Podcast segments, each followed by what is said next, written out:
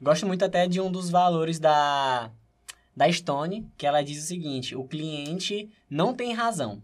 O cliente é a razão. Então, o cliente ele não tem razão nas coisas que ele vai falar que é para ser feito, porque ele tem uma mentalidade limitada do que ele conhece. Agora, você, que é a pessoa que é responsável por estudar muito e ter, e ter novas experiências ou novas referências para pensar numa nova solução, é quem pode pensar numa coisa diferente. Aí tem um caso muito massa sobre isso, que é bem antigo, que é o Henry Ford. O cara que inventou aí o carro. Ford, né? Então, ele, tipo, ele, se não me engano, foi ele mesmo que falou essa frase que é, se fosse perguntar para as pessoas o que, que elas queriam, el- elas iam falar, eu quero o cavalo mais rápido. Aí vai ver, ele ia virar um biólogo. E enviar a injeção nos cavalos para eles serem mais rápidos. Mas ele não estava afim de, é, de escutar a solução da boca do cliente. Ele queria entender qual era o problema. Qual era o problema? Locomoção. Aí ele foi lá e resolveu de uma outra forma que foi criando os carros. Então o cliente ele não tem razão.